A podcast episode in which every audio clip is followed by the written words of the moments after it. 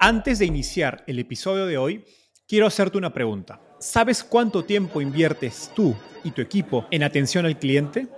En el mundo de las startups, donde cada segundo cuenta y cada cliente es importante, Zendesk se convierte en tu aliado perfecto. Es como tener un equipo de superhéroes de atención al cliente a tu disposición. Zendesk es una plataforma omnicanal que integrará todos tus canales de comunicación como WhatsApp, email y redes sociales en un solo lugar. Gestiona tickets, ofrece una gran experiencia, aumenta tus ventas, pero sobre todo Construye relaciones cercanas con tus clientes gracias a Zendesk. Como beneficio exclusivo por ser parte de la comunidad startupeable, podrás probar el CRM de Zendesk completamente gratis por 6 meses. Y si decides continuar, tendrás 15% de descuento en tu primer año de contrato. Lo mejor de todo es que Zendesk escala de acuerdo a tus necesidades. Desde la oficina prestada donde empezaste hasta la compañía global que quieres construir. Compañías globales como Slack, Shopify y Airbnb confían en Zendesk para su atención al cliente. Ahorra tiempo, dinero y mantén felices a tus clientes.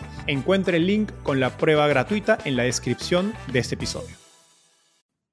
Google Drive, Slack y Zoom son algunos de los software as a service que se han vuelto parte indispensable de nuestra forma de trabajar en los últimos años. Paradójicamente, aún existen muchas compañías con procesos internos complejos que dependen de Microsoft Excel. La verdad es que la adopción de SaaS aún es muy pequeña en Latinoamérica. Por eso, hoy invitamos a Alejandro Casas, CEO y cofundador de Symmetric, una herramienta software as a service de automatización financiera para empresas que dependen de Excel. Symmetric ha levantado más de 7 millones de dólares de fondos de Venture Capital como Cometa, Monashis y Global Founders Capital. Alejandro nos contó cómo llegó a la idea de Symmetric después de pivotar, cuáles fueron sus retos de empezar un producto SaaS y cómo ha sido su evolución de desarrollador de software a fundador y CEO de una startup.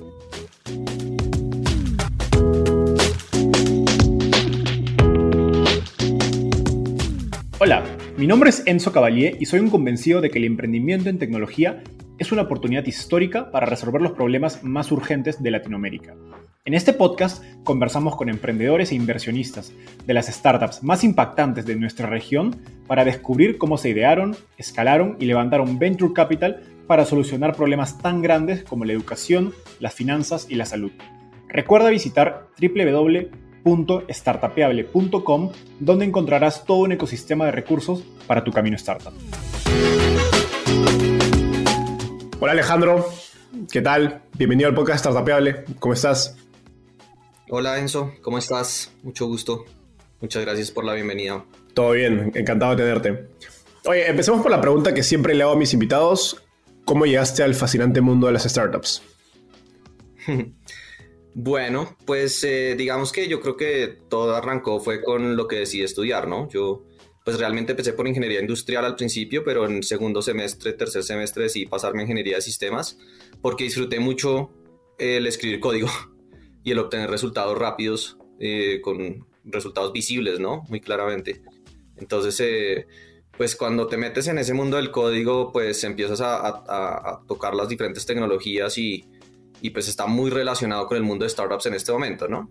Eh, luego un empujón rápido en Australia en donde un profesor me dijo, oiga, usted ya sabe construir softwares, constru lance software a internet, lance cosas a internet. Entonces como que yo dije, oiga, pues sí, tiene sentido. Entonces em, empecé a hacer eso y, y bueno, después de un tiempo, eh, eh, pues de, lanzar, digamos, como, como ideas como de negocio, era como side projects, ¿no? Como que yo estaba como jugando cositas de lado y jugando a sacar páginas web en internet, hice varias cositas, recibimos como algunos apoyos del gobierno, eh, con, ¿cómo se llama esta, esta iniciativa? Apps, AppsCo. Eh, eso fue por ahí en el que en el 2011, 2012. Eh, y bueno, básicamente con, con, con, esas como entradas sí llegó un punto en donde, en donde yo dije, no, yo sí, yo sí quiero ser emprendedor. Entonces como que ahí empecé como a, a buscar más cosas, ¿no? Empecé como a educarme un poquito mejor de otros temas como de, de mercadeo, empecé a aprender un poco también como de producto y de diseño, hice una maestría en eso, eh, siempre como que con la mira de pues sí, yo quería tener mi startup desde, desde la universidad, pues. Eh, Buenísimo. Y fue el proceso, ¿no? sí. Súper. Y justo lo último que decías, vamos a volver más adelante. Pero ahora me gustaría eh, conocer un poco más de, la compañía actual que estás construyendo, que es Symmetric. Cuéntanos brevemente qué problema resuelve Symmetric, porque cuando uno entra a la, web se entiende más o menos, eh, y, aparte es un producto que entiendo lo venden a B2B, por lo tanto quizás algunos de los consumidores o usuarios que están escuchando esto no, no, sean tan familiares con, con Symmetric. Y si puedes darnos algunos números para entender la magnitud, sería genial. Claro. Sí, claro, pues, pues mira, realmente lo que pasa es que como dices bien, para entender una propuesta de valor, para entender un producto, es muy importante entender para quién está construido, ¿no? Esa es la base realmente. Eh, entonces, eh, pues nosotros empezamos construyendo nuestro producto muy enfocados en Rappi inicialmente. Eh, esto fue en finales de 2018, principios de 2019, creamos la, la, primera versión de nuestro producto para Rappi. ¿Cuál era el problema en Rappi? Digamos que el, problema en Rappi eh, lo tenía principalmente un rol específico dentro de la organización que se llama el controller o contraloría o bueno, hay diferentes nombres dentro de las empresas, pero básicamente es el encargado de estar encima de la operación para que no se pierda plata. eh, y la plata se puede perder de mil y un formas, ¿no? O sea, depende del modelo de negocio, la plata se puede perder de mil, de mil maneras diferentes. Pueden ser errores, pueden ser fraudes, eh, pueden ser diferentes manejos eh, inadecuados, demoras, bueno, hay muchas cosas. Eh, entonces, ¿cuál era el problema de este control? El problema de este control es que ellos operaban en ese momento, estaban lanzando, creo que el séptimo país, estaban en seis países, si no estoy mal en ese momento cuando, cuando empezamos a trabajar con ellos.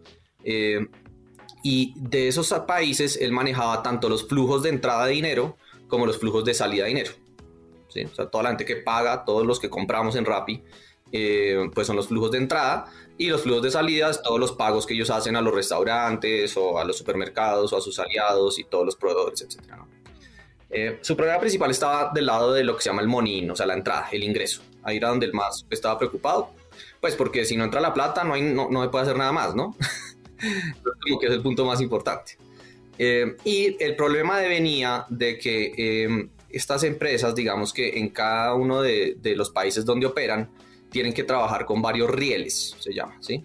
Los rieles de procesamientos de transacciones, pues, eh, y cómo está uno conectado a ellos puede variar. Hay varios modelos. Entonces, por ejemplo, existe el modelo agregador, se llama, que es el modelo de cuando uno tiene un pequeño e-commerce y abre una cuenta en un mercado pago, por ejemplo, en donde por ahí puedes como recaudar dinero y te entra como a una cuenta de mercado pago, digamos, mercado pago te, te maneja un balance eh, y tú de ahí puedes transferir a tu, a tu cuenta a otra cuenta de banco, de pronto le puedes inscribir a algún proveedor o algunas cosas por el estilo. ¿sí? Se llama modelo agregador porque el que resuelve el problema de adquirencia completo para el cliente, pues es en este caso el ejemplo de mercado pago. ¿sí? Eh, Ahora, también hay otros modelos. Existe el modelo de adquirente directo. ¿Qué quiere decir eso? Voy y me conecto es con un banco de manera directa. Eh, y el banco en el país, pues eh, es un, generalmente es un banco emisor de, tarjetas o de medios de pago también. Entonces, me, básicamente me da unos mejores precios, porque pues si yo abro la cuenta adquirente en ese, en ese mismo banco, pues con las tarjetas que son emitidas por ese mismo banco, me sale mucho más barata la transacción y el banco pues es amigo de los bancos del país, entonces las que son emitidas por los amigos pues también son más baratas y entonces pues me sale más barato. Entonces cuando eres una empresa que empieza a transar muchísimo, pues te, empieza a interesar conectarte de manera directa a los bancos para ahorrar. Ahora también existe el modelo eh, Gateway con adquirente. Entonces Gateway con adquirente es una empresa parecida a Mercado Pago, digamos, pero hay otras que se especializan un poquito más en ese modelo, en donde ellos te presentan el API de integración, el lugar en donde tú te puedes integrar para los flujos de autorización de las transacciones. Eh, pero pues al final tienes una cuenta bancaria a tu nombre en otro banco y es como una alianza, es como un contrato tripartita, se llama eso, en donde pues tanto el, el, gateway como el banco te prestan un servicio a ti como comercio, como Rappi. Ahora, dentro de cada país, no solamente trabajas con unos rieles, sino que puedes trabajar con varios rieles. Generalmente trabajas con varios rieles. ¿Por qué? Hay varias razones. Un tema es la tasa de aceptación, entonces a veces por unos rieles funcionan mejor las transacciones que por otros, entonces las utilizas para eso, también para evitar el punto único de falla. Eh, bueno, hay varias razones por las cuales las empresas grandes necesitan trabajar con varios rieles por país. Y cada uno de esos, eh, eh, digamos, entidades que trabajan en esos rieles reportan información a sus, a sus empresas, a sus clientes, digamos, y reportan varios archivos diferentes. Entonces, una misma entidad te puede reportar transacciones aceptadas, pero por otra parte te puede eh, eh, reportar las rechazadas o las liquidaciones de los costos que te están cobrando o te cobran también los reembolsos o los contracargos o hay varios tipos de transacciones y todas se reportan de diferentes maneras, en diferentes formatos, en diferentes países, con diferentes monedas y ese es el desastre. ese es el problema, ¿sí? Ok, entonces este problema se va, va creciendo exponencialmente a medida que la empresa va yendo hacia otros países. Sí, otros países y también, digamos, tenemos algunos clientes en donde de pronto dentro del mismo país manejan tres, cuatro rieles diferentes y tienen volúmenes transaccionales muy grandes dentro de esos rieles. Entonces una diferencia muy pequeña puede ser significativa en términos absolutos, digamos, y entonces pues ahí como que también empieza a hacer sentido, ¿no? Eh, pero sí, obviamente, entre más países, más bancos, más cosas trabajes, pues el problema es más grande y entonces hace más sentido eh, trabajar con Symmetric. Entonces, ese es el problema número uno, que es el problema que tiene el, el, controller. ¿sí? Ahora, tienes el problema número dos, que es el que tiene el contador o los contadores, que es básicamente coger toda esa información y reorganizarla para que pueda meterse en asientos contables y pues contabilizarla. ¿sí? Ese es el segundo reto porque pues hay muchas variables diferentes, muchas reglas de negocio que toca tener en cuenta para poder hacer eso. Eh, y el tercer reto viene por parte de los auditores, que los auditores básicamente lo que están buscando es que haya trazabilidad, que esa base de datos quede bien marcada con todas las fechas, quién hizo qué, en qué momento, eh, con qué permisos, qué transacciones se procesaron con esas reglas, etcétera. Todo eso para que ellos puedan, pues, en caso de una auditoría o en caso de requerir información más profunda, tener todo el, el registro de lo que sucedió. ¿sí? Entonces, fíjate que gira alrededor de control financiero. Es lo que nosotros nos enfocamos con, y, es, y por medio de la automatización es que logramos pues niveles de control muy altos. Ok. Entonces, un poco para, para cerrar la idea, ¿qué es lo que hace su software en esos tres niveles? Entonces, pues realmente nos encargamos del flujo eh, a, a, a, digamos, a un nivel bastante completo, pero entonces lo que hace el software es extrae, uno, extrae la información, es decir, jala la información, aspira la información de esta, todos esos lugares en donde está. ¿sí? En este momento tenemos, ya pasamos las mil diferentes integraciones que tenemos alrededor de Latinoamérica para extraer información de muchas maneras diferentes. Luego toda esa información se mete en un sistema que es nuestro SaaS, en donde se pueden construir las reglas de negocio y manipulación para dos objetivos principalmente. Uno, para coger esa información y cómo limpiarla de duplicados, de errores, de una cantidad de cosas que viene. Y luego para conciliarla o cruzarla con los registros internos de la empresa para encontrar inconsistencias o diferencias que se puedan haber generado durante la operación. ¿Listo? Entonces es el segundo pedazo que es el que el controller, digamos, es el que está más interesado de ese resultado, que no haya inconsistencias o diferencias ahí. Y luego con esa información tú puedes hacer una reorganización eh, o como una clasificación eh, de esas partidas de tal manera que puedas crear asientos contables que puedes enviar hacia el ERP. También puedes generar eh, alarmas que pueden, son más útiles para el control realmente, las alarmas. la parte como de los asientos contables pues son más útiles para el contador. Eh, y pues, como te explicaba, te queda la base de datos con todos los registros. Es como una caja abierta, digamos, en donde cualquier persona puede entrar a ver, pues, qué, es, qué fue lo que pasó o qué ha pasado con cada una de esas reglas de negocio. Qué interesante. Y, a ver, usuario, yo es gracioso porque en una de mis primeras prácticas me tocó trabajar en finanzas corporativas y revisar conciliaciones bancarias. Suena que esto hubiera sido bastante útil en ese momento. Eh, este producto es utilizado por esos tres eh, digamos, eh, agentes que nos comentas dentro de una empresa, el, contralor, el auditor y el contador, o es un software que va digamos, por debajo de algún otro, algún otro producto, Excel o un ERP que está utilizando estas áreas de la empresa? Eh, entonces, pues digamos que esos son los tres principales interesados en los resultados del producto, ¿sí? Pero luego, pues sus equipos son los que realmente se sientan a hacer pues toda esa implementación de esas reglas de negocio. Eh, y la relación que eso tiene con Excel, digamos, eh, pues la vemos muy clara, por ejemplo, en, en Bancolombia. Bancolombia es, es, un cliente nuestro, eh, pues relativamente reciente, en donde ellos tienen lo que se llama las EUCs. Los EUCs son el agregado de macros de Excel, aplicaciones de Access, scripts de Python, cosas así que los equipos han hecho a lo largo del tiempo. Son más de 500 que tienen por todo el banco. y son precisamente en su mayoría, pues, cruces, conciliaciones que se hacen entre, la mayoría son entre sistemas internos de registro, por ejemplo, la base de datos del sistema de tarjetas de crédito del banco, contra la contabilidad, contra el ERP. cada línea de negocio del banco tiene sistemas diferentes de registro y hay que estar cruzando eso contra la contabilidad constantemente y eso lo llaman pues internamente eh, conciliación vertical y horizontal, dependiendo desde qué punto de vista se haga. ¿sí? Eh, entonces, pues, eh, digamos que ahí, ahí, ves la relación claramente, ¿no? Lo que están haciendo es con Symmetric, es con los mismos usuarios finales de la empresa, de cada una de esas áreas, están reimplementando todos esos scripts y todas esas macros y todo eso, pero en Symmetric de tal manera que centralizan todas esas reglas de negocio, las pueden auditar, pueden saber perfectamente quién las construyó, en qué momento, con qué permisos y pueden ver qué información llegó como input, cómo se procesó y qué información fue la que salió para sus reportes y para sus registros. Buenísimo, súper. Ahora em, me gustaría eh, ir unos años atrás digamos, a, a, lo que es Symmetric hoy, a su origen. Y la historia de cómo nació es, es bastante particular. Tengo entendido que entraron a, Y Combinator con una idea totalmente diferente llamada Ropeo y pivotaron a otra durante el programa. Cuéntanos, cuéntanos un poco más eh, brevemente sobre esta historia y cuál fue ese, digamos, el, como dicen en Estados Unidos, el aha moment que los convenció de perseguir la idea de Symmetric. Claro. Bueno, pues a ver, digamos que eh, cuando nosotros empezamos Ropeo, eh, pues realmente era un tema muy como de buscar revenue rápidamente, como de generar tracción lo más rápido posible. Ese era como el objetivo, donde podemos generar tracción rápidamente. Eh, como, como inician muchos, muchos emprendedores, ¿no? Realmente se alinea muchísimo pues con todas estas metodologías como el Lean Startup y los mismos de Y Combinator hablan muchísimo como de esa manera de hacerlo y no, es como, como que mucha gente te dirige en esa dirección. Entonces, bueno, arrancamos de esa manera. Eso nos fue llevando como hacia el e-commerce eh, y luego, cuando hicimos Y Combinator en Q1 de 2018, eh, pues empezamos a conocer a muchos otros founders, ¿no? De, muchos otros startups. Eh, y, eso nos empezó a abrir la cabeza que, pues, realmente nuestro modelo de negocio no, no era muy bueno, ¿no? Pues en general los e-commerce son difíciles. realmente no, no, ningún e-commerce se salva de, de esas complejidades.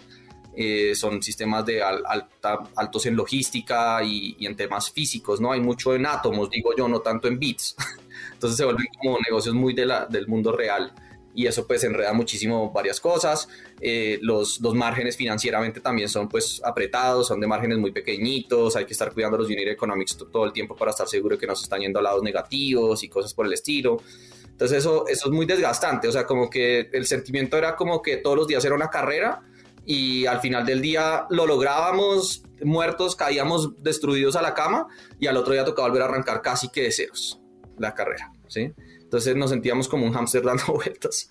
Exacto. Eh, entonces, eh, pues, eh, y, pues viendo los modelos de negocio de otros founders en YC, pues empezamos a decir, oiga, hay empresas pues como mucho más interesantes, como mucho más bonitas, con modelos de negocio mucho más interesantes, tenemos que hacer algo más interesante también. Y pues mi background es técnico, ¿no? Yo era desarrollador, mi, mi socio Santiago es, es muy financiero también, entonces, como que el e-commerce, pues como que además no cuadraba mucho con nosotros. Eh, hablamos con los inversionistas en ese momento de Founder Product Fit. Exacto. y, como que eso no lo teníamos. Eh, pues además te das cuenta de ropa, imagínate, mira la ropa que yo em, entonces, eh, pues basado en eso, pues como que después de, después de Y Combinator, lo que pasa es que en ese momento estábamos creciendo a una muy buena tasa. Entonces, como estamos creciendo a muy buena tasa, pues es muy difícil uno coger y decir, vamos a, cambiar todo cuando estás creciendo, ¿me entiendes? Eh, equipo que gana no se mueve. sí. Em, entonces, pues eh, terminamos Y Combinator con eso, eh, pero de todas formas el interés de los inversionistas en ese momento pues fue muy bajo. Realmente recaudamos muy poquitico capital después de eso, ponle como unos 200 mil dólares, algo así, de pronto un poquito más. Eh, y pues con, ese, con, con, eso digamos que ya fue la, la, gota que rebosó la copa, ¿no? Como dice el dicho, eh, en donde fue como, no, definitivamente pues como que por acá no es, nos toca buscar algo diferente. Y lo que empezamos a hacer fue, pues, nos enfocamos en pues, nuestros problemas dentro del e-commerce, precisamente los unit economics, los márgenes, todo este problema. Eh, también un poquito de procurement porque teníamos que comprar nosotros los productos, entonces también al principio exploramos ese lado de ahí un poco. Empezamos con una cosa que llamamos We Expenses, como para compras, para el lado de gasto, que en este momento pues hay muchas, muchas empresas muy interesantes en el mercado haciendo propuestas de valor hacia allá. Eh, pero en ese camino de la búsqueda, pues eh, empezamos a, entender un poquito mejor, pues, que, que, había un dolor más grande del lado del monín Eh, y con esta confusión, digamos, llegamos a Rappi eh, a finales de, de 2018, como en octubre más o menos. estuvimos sentados ahí con, con, Simón Borrero que pues nos estaba dando feedback, digamos, de, de nuestra situación y él se identificó mucho con el dolor. O sea, el dolor que nosotros traíamos y lo que habíamos identificado inicialmente, él dijo, pues yo tengo un dolor muy similar eh, y pues ustedes acá pues seguramente pueden ahorrar bastante plata en nuestra empresa. Entonces, eh, pues nos contrató inicialmente. Eh, y fue muy guiado como por los dolores de Rappi, en donde te imaginarás que cuando entramos a entender realmente eran 20 mil dólares diferentes, cada equipo tenía unas cosas, intereses diferentes, entonces nos tocaba como filtrar y saber qué sí escuchar y qué no escuchar hasta que decidimos decir, no, escuchemos al controller, que parece ser que es la persona que más se va a beneficiar de, nuestro, pues de nuestras capacidades, y ahí empezamos a girar nuestra propuesta de, valor alrededor de esa persona, y ahí fue que empezó pues, el pivot realmente a coger forma, y ahí empezamos a pues, hablar de todo el tema de conciliaciones y de control, y etc. qué, interesante esto último, me gustaría hacer doble clic, porque cuando una compañía pasa por un pivot, usualmente implica que los planes inicialmente no, no, no salieron. En su caso es, es, particular porque la compañía iba bien, simplemente no estaban muy emocionados acerca de, de seguir haciendo ropeo. Eh, Pero usualmente por, por esas condiciones pues tienes menos recursos, tanto tiempo como capital, y digamos, para ejecutar este, digamos, este pivot o cambio digamos, de, de dirección. ¿no? Y, y, lo, y, lo, irónico es que el producto de Symmetric, después de todo lo que nos explicaste al inicio, no suena sencillo de construir. ¿no? O sea, el e-commerce, pues montas un, no sé, un WordPress, un... Eh, o alguna, alguna, otra herramienta y puedes empezar a, a, digamos, a hacer tus, tus, primeros experimentos. Y el producto de suena todo, absolutamente todo lo contrario a, a, un, a, una propuesta, a un producto, digamos, a un MVP o un producto lean, como le gusta decir a, Y Combinator. ¿Cuál fue esa primera, eh, digamos, hipótesis de Symmetric eh, que, tuvieron que, probarla y cómo, cómo lo hicieron? Sí, entonces me parece que esa es una muy buena pregunta. A ver, digamos que sí, es muy, muy importante, creo yo, el esforzarse mucho por encontrar lo que, lo que pues yo llamaría ese quantum de valor, ¿no? Que es como un una terminología que allá en Guay Minero nos hablaron de ella y pues a mí me gustó mucho, se me cristalizó bastante en la cabeza, ¿no? Es como, no importa el nivel de complejidad a lo que te estás enfrentando, eh, es la búsqueda de eso mínimo que realmente va a generar el cambio, ¿no? Y en nuestro caso, pues lo mínimo era, era una arquitectura eh, muy sencilla, digamos, muy apalancada sobre pues la, la nube AWS, ¿cierto? Entonces, básicamente estudiamos AWS primero, entendimos bien pues qué servicios ofrecía y hasta dónde llegaba. Eh, y montamos primero con, con, las mismas herramientas de AWS, montamos un, un ETL, un sistema de extracción que, que jalaba la información eh, hacia el Snowflake, hacia la, hacia la base de datos de ellos. Eh, y, pues eso, pues relativamente scripts pequeños y sencillos, ¿no? Por ejemplo, un lector de correo, pues, pues te conectas al API de Gmail, de verdad son API sencillos, pues te conectas, pues también tienes que tener en cuenta que éramos un equipo muy técnico, ¿no? Entonces como que sabíamos hacer ese tipo de construcciones. Además yo cuando fui desarrollador era muy de backend, entonces yo era muy desarrollador pues como de esa parte más, más pesadita, no tanto de front. Eh, entonces, bueno, Em, y, eso, esa era, era, el parte como de producto que realmente era muy apalancado sobre AWS, como te cuento. Y luego eh, de que recibíamos las tablas en la base de datos, pues básicamente escribíamos SQLs a mano. Eh, o sea, era una fábrica de, de, sentencias SQL que hacía las, todas las limpiezas y todas las conciliaciones y todo todas las reglas y todo lo que ellos nos describían que necesitaban. Nosotros básicamente escribíamos SQLs para lograrlo. Eh, entonces nos volvimos muy hábiles con el SQL. Entonces, fíjate, esa fue la primera versión que lanzamos al, al, al mercado. Eh, un poquito, tal vez un mes después o algo así, el ETL eh, de, de, Snowflake, perdón, de AWS que se llama Glue, nos empezó a quedar pequeño y tuvimos que desarrollar nuestro propio ETL.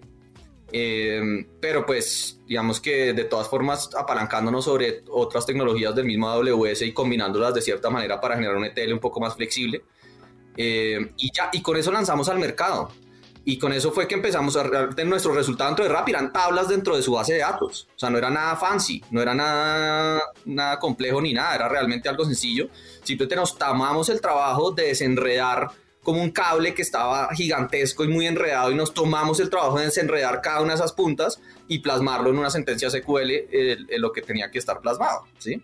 Eh, y eso fue lo que salimos a vender sin escribir más líneas de código, salimos a vender al mercado a otras empresas lo mismo. Y, y en Mercado Pago en este momento tenemos una implementación gigantesca de, ese, de esa versión del producto número uno que llamamos el admin. Eh, y es así de básico el producto. Qué, increíble esa historia. Y, y, hemos un poco alineado eso, algo, algo que creo que interesante de, los, de las empresas que venden SaaS y sobre todo empresas eh, grandes, digamos que, porque Rappi pues ya no es una startup, digamos, podemos que es una enterprise eh, y creo que otro, otros de los clientes que nos has mencionado tienen también ese tamaño. Creo que ese es el valor, o mejor dicho, la confianza en, la propuesta de valor, ¿no? porque como tú nos dices, o sea, es, eh, pueden ser pequeños porcentajes de dinero que, no se sabe dónde están o desaparecen o son como, como si fuera una fuga de, agua, digamos, en un caño, pero son millones de dólares, ¿no? ¿Cómo en, esos, en esas primeras ventas, cuando era un MVP, cómo convencías de que tu producto efectivamente iba, iba a resolver ese, ese, ese porcentaje de fuga? Eh, pues a ver, digamos que lo, lo primero es como que el, el, pool del mercado era bastante fuerte, es decir, es un proceso que es, esas personas tienen que hacer, con simétricos o sin simétrico, es una obligación. Eh, entonces como que la pregunta es ¿con qué lo haces?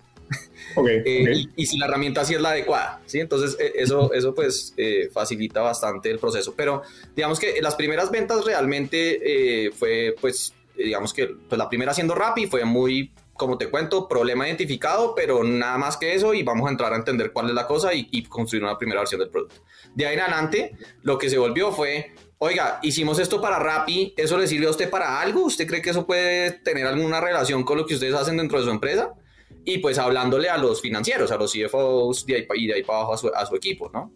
Eh, y, a partir de eso, pues empezar a escuchar feedback de las empresas de, oiga, pues de pronto si yo tengo como un dolor acá o no sé qué, y empezar a entender que pues había muchos tipos de cruces financieros, eh, no solamente el que habíamos entendido del lado de Rappi, que era, digamos, sus registros internos contra su adquirencia, sino que había muchos otros, muchas variabilidades diferentes que se encontraban en todas las empresas.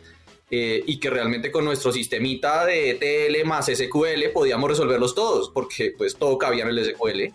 Entonces, entonces empezamos a decir a varios proyectos que, que sí, pues que no le medíamos a hacer eso y a tantear, digamos, como diferentes casos de uso, ¿no?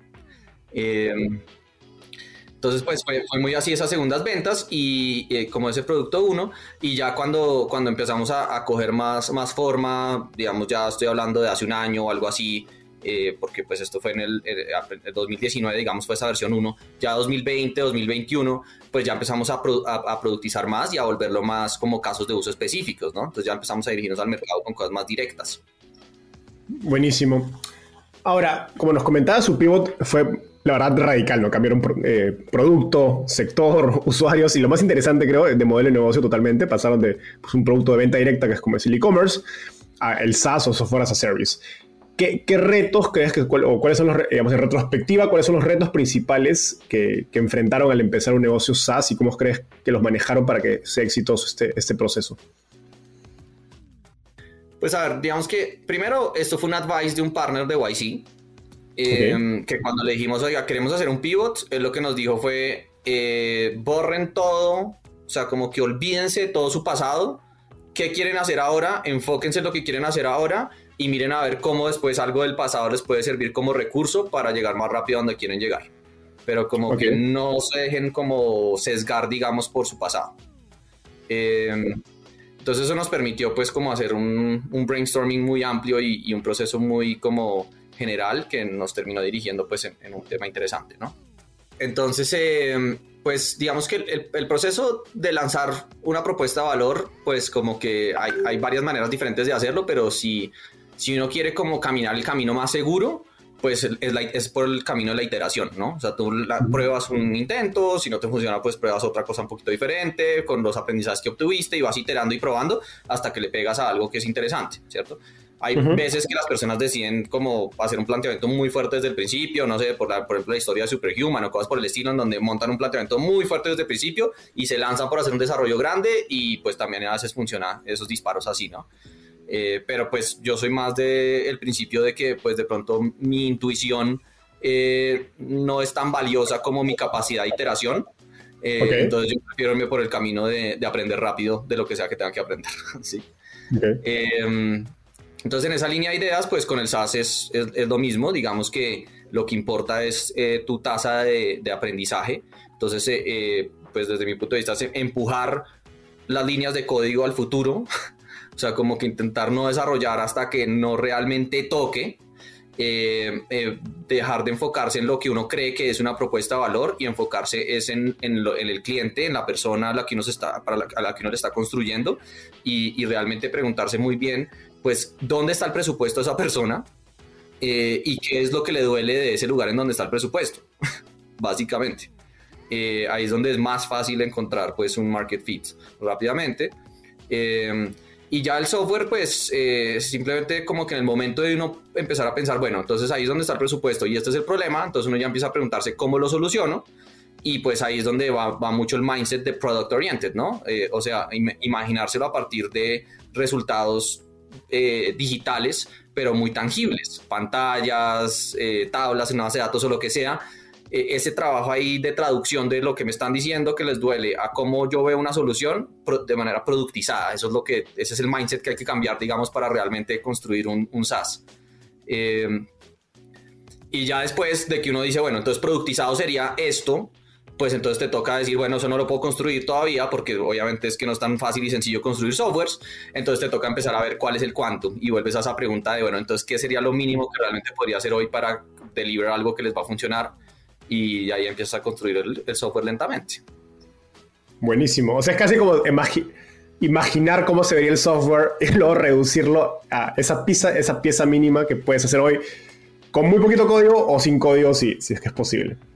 Exacto, exacto. Y en realidad siempre estás en ese viaje, en donde a veces viajas al futuro y vuelves y te imaginas cuál sería el mejor producto que tendríamos que tener en dos años, tres años o lo que sea, desarrollo fuerte y después vuelves al presente y dices, bueno, pero entonces, ¿qué hacemos hoy? ¿Qué línea de código hacemos hoy que impacte más? Y esas líneas de código mismas te van a ir cambiando esos futuros. Entonces, en tres meses te das cuenta que lo que has pensado hace tres meses de ese futuro, pues no era exactamente así, que realmente tenías que cambiar esto y moverlo más para acá. Y entonces constantemente estás yendo y volviendo, ¿no? Buenísimo, no, me, gusta mucho ese, mapa mental. Ahora, en mi corta experiencia eh, como inversionista, creo que una de las mayores dificultades de las startups SaaS que, he visto en Latinoamérica es el, go-to-market y ese proceso de venta. Y justo los hablabas, mencionabas un tema interesante que es el presupuesto de la persona que le duele dentro de la empresa.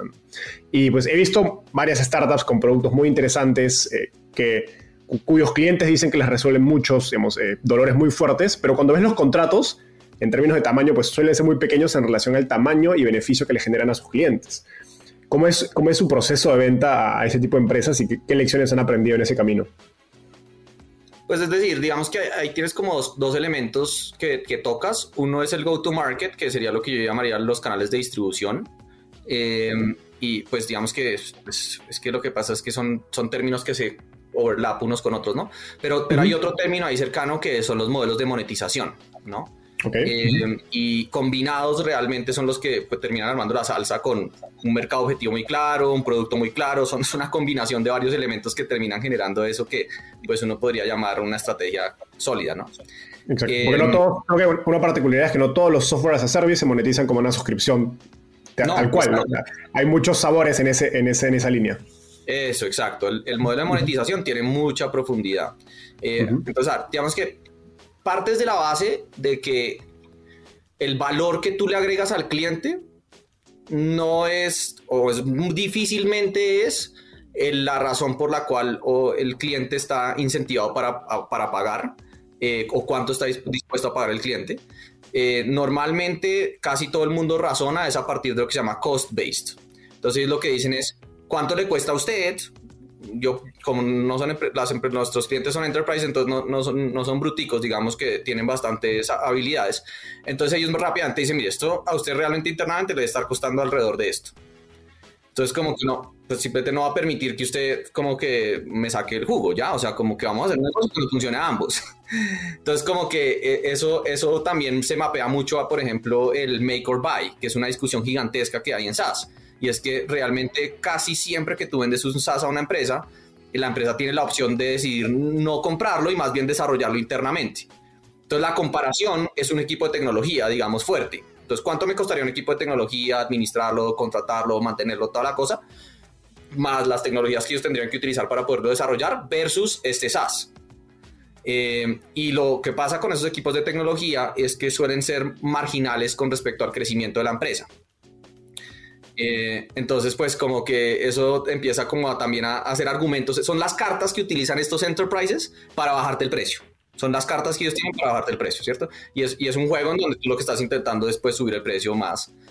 Em, entonces, pues empieza la discusión un poco de lo, lo, que llaman los value metrics. Entonces, los value metrics es qué es lo que realmente como que genera ese balance, qué variable genera ese balance en donde crece, digamos, el costo del, producto del SaaS eh, frente a la empresa a una tasa que a uno le sirve eh, y que al mismo tiempo, pues la empresa se siente tranquila de que pues hace sentido contratar ese SaaS y no hacerlo internamente, ¿cierto?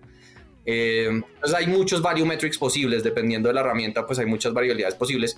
Por ejemplo, herramientas que se enfocan en, en el front office, por ejemplo, en marketing, pues es muy obvio y muy claro, ¿no? Entonces te cobran por lead generado, es que yo genero leads. Entonces, pues si quieres más leads, pues me pagas más. Entonces es muy obvio que yo quiero pagar más porque quiero más leads. O sea, ahí el value metric se vuelve muy obvio y directo, ¿cierto? Pero por ejemplo en herramientas que son más de back office, pues no es tan, no es tan directo ni tan sencillo. ¿Es por transacción? No, porque es lo que pasa es que se vuelve variable no sé cómo, entonces como que te empiezan a, a decir peros por todas partes, entonces como que, ¿cuál es el value metric más adecuado ahí? Eh, hasta el momento hemos concretado que para nosotros es fuentes de información, lo que llamamos fuentes de información. Básicamente son archivos en formatos diferentes que entran a nuestra herramienta. ¿Por qué es un value metric interesante? Porque eh, generalmente las empresas llegan con dos archivos inicialmente, grandes archivos, y dicen, yo necesito controlar que no haya diferencias entre este archivo y este archivo, siendo mi post, por ejemplo, contra mi banco, por ejemplo. Ahora, las diferencias que se generan al, hacer esa, automatización, empieza uno a darse cuenta que para poder saber qué pasó con esa diferencia, tienes que conectar otra fuente de información que tiene un dato intermediario y que te dice si la transacción sí pasó por ese sistema intermediario o no. Entonces, por ejemplo, un, agregador, una, una pasarela, ¿cierto? Un mercado pago. Entonces, bueno, entre el banco y mi POS hay una diferencia de tanta plata. Vamos a mercado pago a ver si el Mercado Pago sí pasó la plata por ahí o no, y si, se perdió entre nuestro sistema de Mercado Pago entre Mercado Pago y el banco. Y así empiezas a agregar y agregar archivos. No, es que de pronto fue un reembolso, entonces tenemos que agregar el archivo de los reembolsos. No, es que de pronto fue no sé qué cosa, entonces agregas el de la caja menor, así.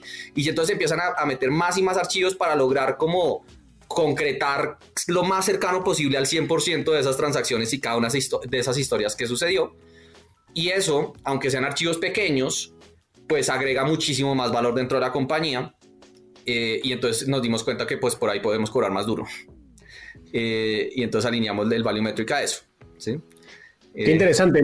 creo que lo, curioso es que está de algún modo alineado también tu estrategia de venta, porque te permite hemos empezar con dos archivos, que es quizás un contrato menor, pero naturalmente el producto y la experiencia a medida que se va volviendo más efectivo y le vas mostrando valor al cliente en ahorro de estas diferencias y que sabes ya dónde efectivamente se fue el dinero, pues te permite ir subiendo justamente a, más archivos que implica más ingresos para, para Symmetric.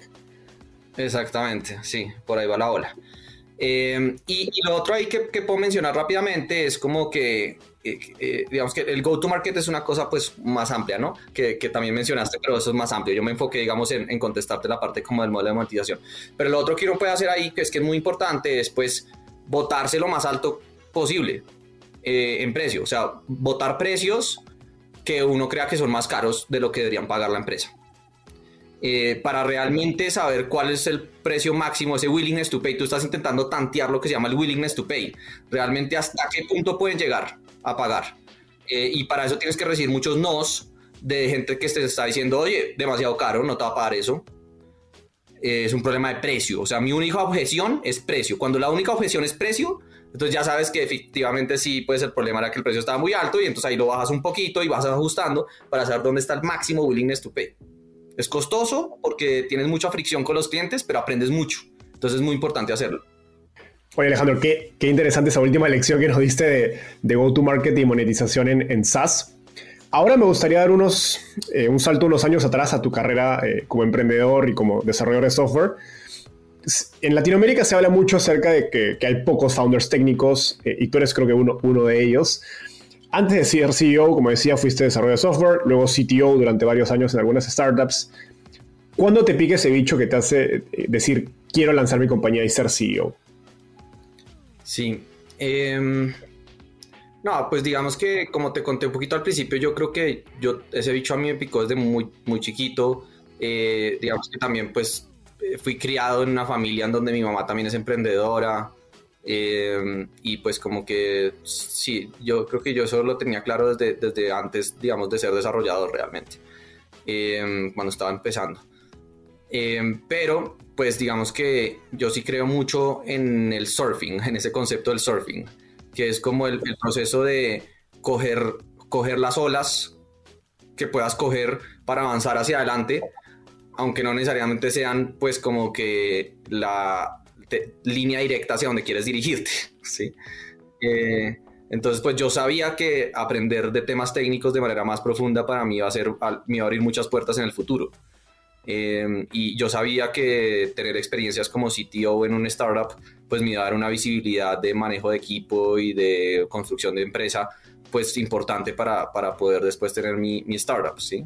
Eh, como que en, ese proceso yo estaba muy como consciente de la construcción de mi perfil para poder ser un emprendedor, emprendedor, emprendedor exitoso, ¿sí? Eh, y por eso, pues como al principio de la carrera, por ejemplo, cuando empezamos a hacer estas cosas con AppsCo y eso que te decía, aunque yo era desarrollador y por lo tanto pues como que de pronto mi habilidad principal no era la comunicación necesariamente, ¿cierto? Eh, yo, por ejemplo, hacer un pitch, yo me acuerdo que en esa época yo perfeccioné mi técnica de hacer un pitch por medio de la práctica imparable, porque no era algo que se me facilitara.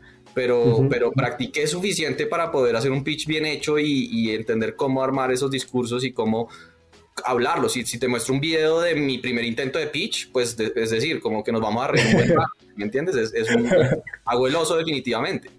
Eh, pero pues como que he hecho tanto de eso que ya en este momento como que me siento muy tranquilo comunicándome y, y es eso mismo para hacer CEO, es como eso, ¿no? Es como coger cualquier tema, eh, yo ataco las cosas muy como ingeniero. Eh, y cualquier cosa a la que me enfrente, decir, wow, tengo que aprender de eso, no sé, tengo que aprender de marketing para mejorar el go-to-market pues me siento a aprender de marketing, me vuelvo un experto de marketing, ¿qué, qué, puede, qué puedo hacer? Pues toca. Eh, y, entonces eso fue lo que como que me fue llevando allá. Buenísimo, me encanta ese concepto de, del, surfing de, las olas. Y es gracioso porque Y Combinator dice que, pues explícitamente, ¿no? que prefiere a los founders técnicos. Tú pasaste por ahí. Eh, en tu experiencia, ¿qué, ¿qué, ventajas crees que has tenido y de repente áreas más, más, más dificultosas dado que eres un CEO con experiencia técnica? Sí, pues definitivamente sí una ventaja muy importante. Eh, veo mucho, digamos, a, peers, eh, otros founders eh, que no son técnicos, sufriendo con el tema. Y pues digamos que el, valor principal, digamos que es como la capacidad de comunicación, ¿no? O sea, como que es como yo me puedo comunicar con cualquier persona técnica de la empresa al nivel necesario. Eh, y eso pues como que sí da un gap importante porque pues la gente también, también genera un poquito como más de como eh, respeto un poco, ¿no? Como de parte de estas personas. O sea, cuando, te, ah, cuando una persona viene técnica a hablarte y tú no le puedes contestar, pues como que la pierdes, la pierdes. Eh, entonces pues eso, eso creo que ha sido crucial. también una cosa que ha sucedido muy interesante es que con mi socio, con Santiago, él no es técnico, él venía de, de un background más financiero de la universidad, eh, pero resulta que eh, pues em, empezamos como a hacer un swap eh, sin, sin darnos mucho cuenta realmente, pues sí, algunas decisiones en algunos momentos de, oiga, usted enfóquese a poner a andar los desarrolladores para, para, poder sacar este feature lo que sea, mientras yo le vendo a este cliente que ya tengo un caliente, o sí, cosas así en el momento, que fueron como generando como, esa, como ese camino en donde él se fue metiendo más del lado técnico realmente y aprendiendo muchísimo y pues conversando mucho conmigo, yo contándole pues todo lo que, lo que tenía que estar entendiendo para poder pues liderar esos procesos y pues ser siendo brillante también conectándose mucho con los desarrolladores y todo entendiéndolo mucho. Y a él le genera muchísimo valor ser una persona de negocio que habla con los, con los técnicos y les explica qué es lo que tienen que hacer. Su background le genera mucho valor ahí. Y a mí, al contrario, el ser una persona de background técnico que está enfocada en este momento en negocio me genera muchísimo valor porque me permite saber muy rápidamente si, si va a ser fácil o difícil desarrollar algo, cuáles son las complejidades reales y pues muchas más cosas, ¿no? Qué, qué, padre cómo, han hecho esa, esa, sinergia, ¿no? Y creo que algo adicional que nos has mencionado es que conocen este pivot, pues ustedes mismos podrían, ponerse a, programar, ¿no? Y nos contabas que, les ayudó mucho la experiencia de, ser un equipo técnico, a diferencia de cuando haces un pivot y no tienes experiencia técnica en tu equipo, al menos en los fundadores, en, en las personas principales, pues es más difícil hacerlo o te va a costar mucho más, más dinero, más contratación, vas a ser más lento, más esfuerzo. Una serie de variables que creo que, que se, se de eso y por eso Y Combinator pues siempre dice que prefiere a los founders técnicos, ¿no? Claro, eres mucho más flexible, digamos, como que te puedes adaptar mucho más fácil a cualquier, a cualquier situación que venga en el futuro, ¿no?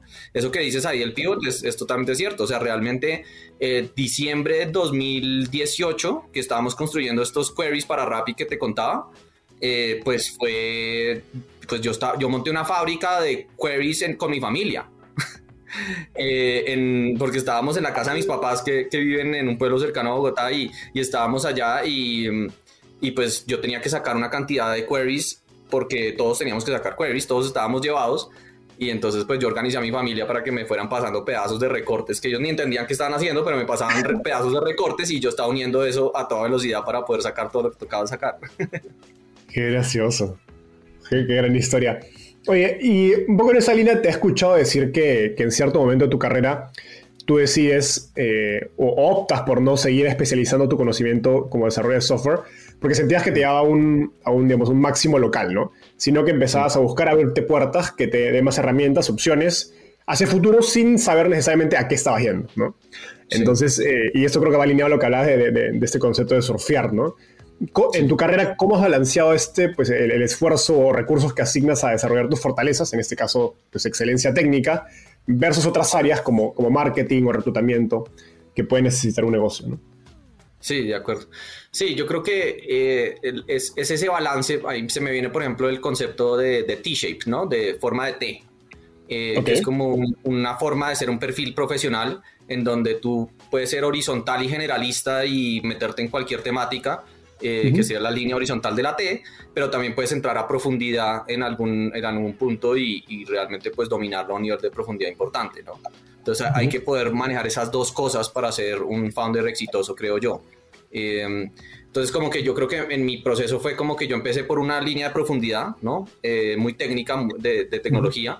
Eh, de ahí como que empecé a expandirme horizontalmente y me expandí bastante horizontalmente, pero en ese proceso de expansión pues me, me metía un poquito más de profundidad en temas de marketing o me metía un poquito más de profundidad en temas de diseño, lo que sea, entender un poco más a fondo que había, de pronto no tan profundo como había entrado en el desarrollo, pero sí a un, nivel que me diera cierta información.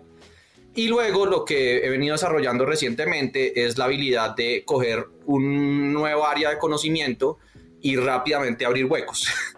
Eh, para aprender aceleradamente sobre un tema a un nivel de profundidad más amplio, eh, que me termina dando pues una visión más completa de un área, no tanto la T, sino que estoy intentando ya armar como un área, ¿no?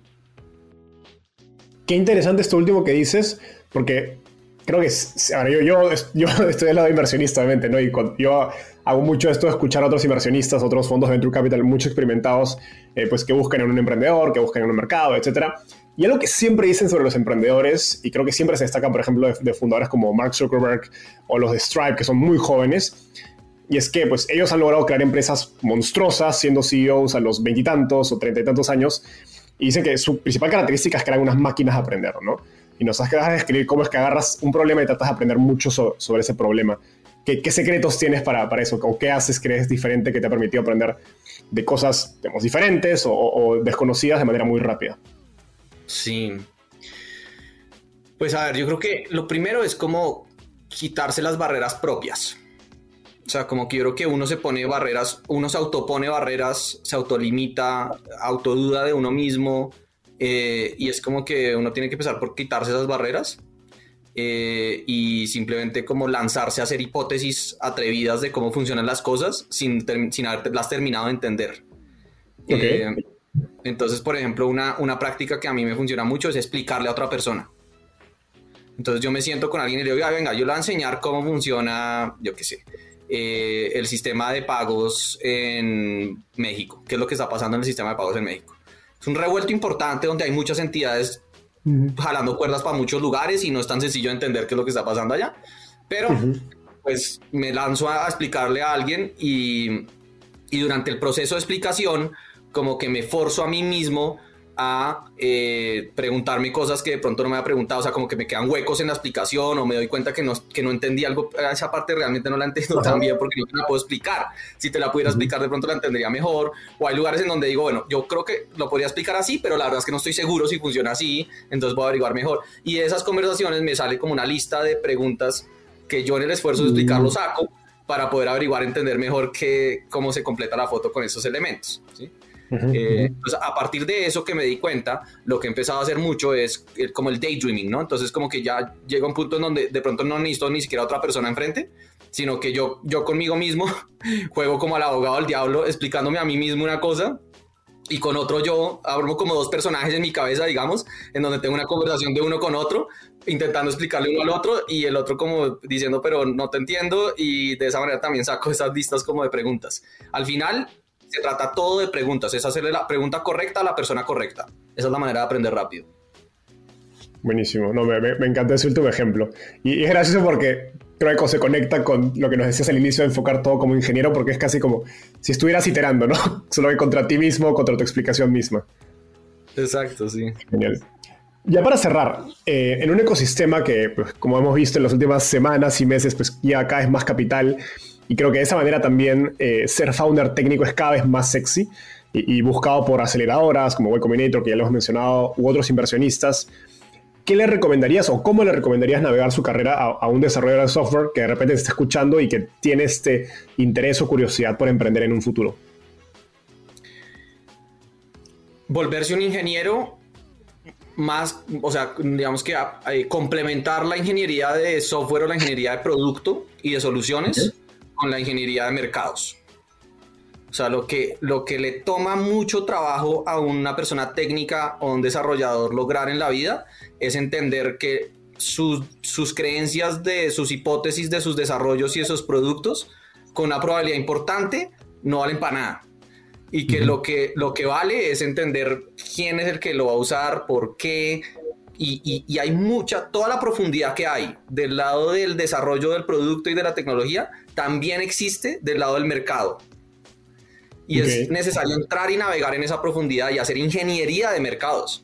Hay que, hay que ponerse a, hacer estrategias y, procesos, igual que los desarrollos de, desarrollo de software, son ingenierías, pero ingeniería de mercados, donde uno realmente clasifica las cosas, entiende, resuelve algoritmos, cómo lo debería hacer, mejor hagamos esto, toma decisiones, como que ese, ese proceso realmente es, es lo que cambia totalmente la perspectiva, porque ya ahí como que uno entra en un flujo en donde pues estás construyendo algo partiendo de la base de que a alguien le va a servir.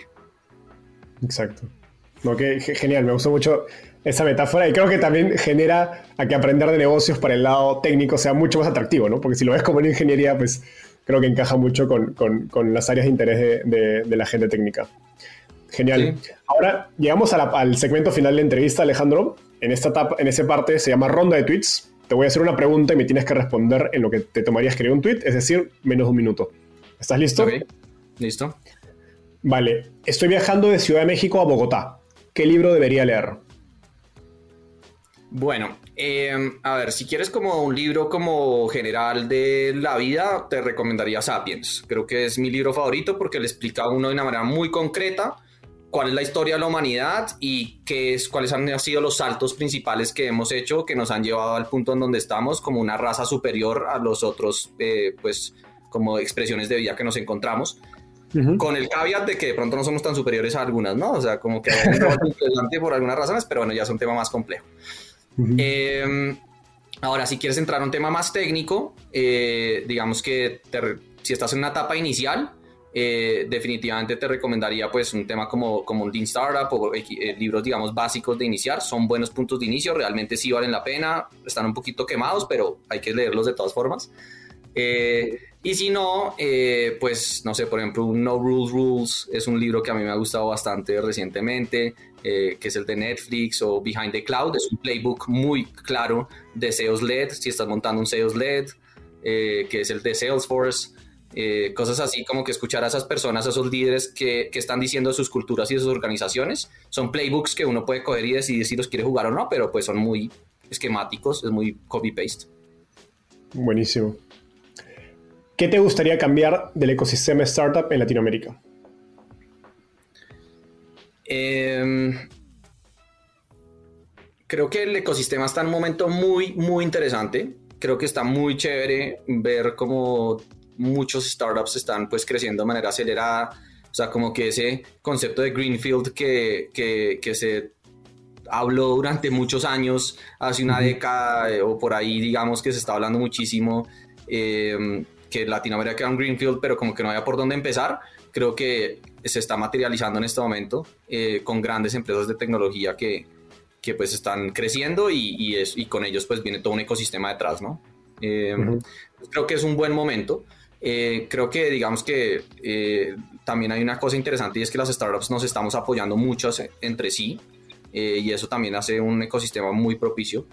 ¿Qué le cambiaría? Mm, pues creo que lo, lo, que le cambiaría es que estamos todavía también muy como en, el, en etapas iniciales, ¿no? Entonces como que toca muy como cosas de infraestructura muy como metidas, como que son capas como muy básicas. O sea, generalmente uno se inventa una propuesta de valor en Latinoamérica y rápidamente se da cuenta que eso no se puede hacer en este momento, que toca realmente construir una capa anterior que, que va a catapultar empresas como esa que uno se imaginó.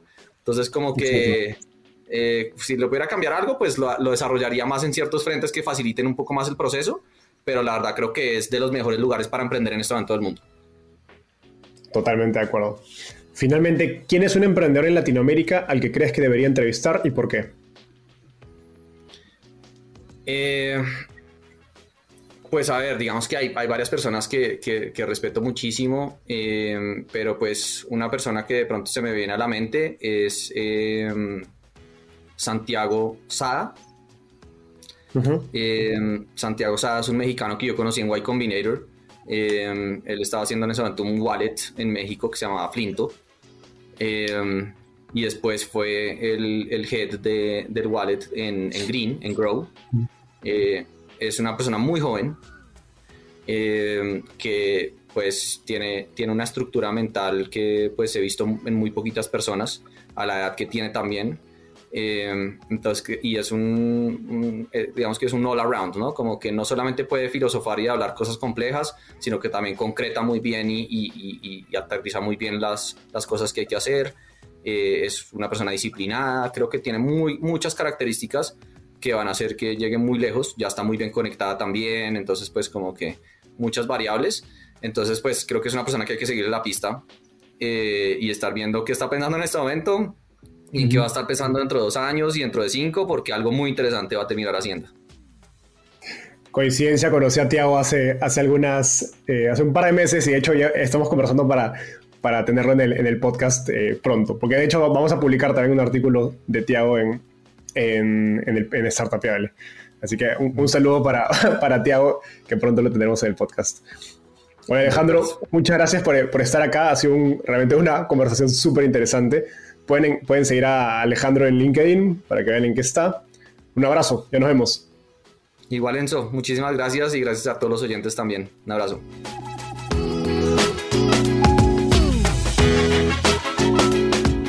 Gracias por escuchar este episodio. Espero que te hayas llevado tanto como yo. Suscríbete a nuestro podcast para seguir aprendiendo de los principales referentes del ecosistema startup en Latinoamérica. También visítanos en www.startapeable.com donde encontrarás un glosario, blog y directorio con recursos valiosos para tu startup. Conmigo es hasta un próximo episodio con un nuevo invitado. Startapeable, tu puerta de entrada al ecosistema startup.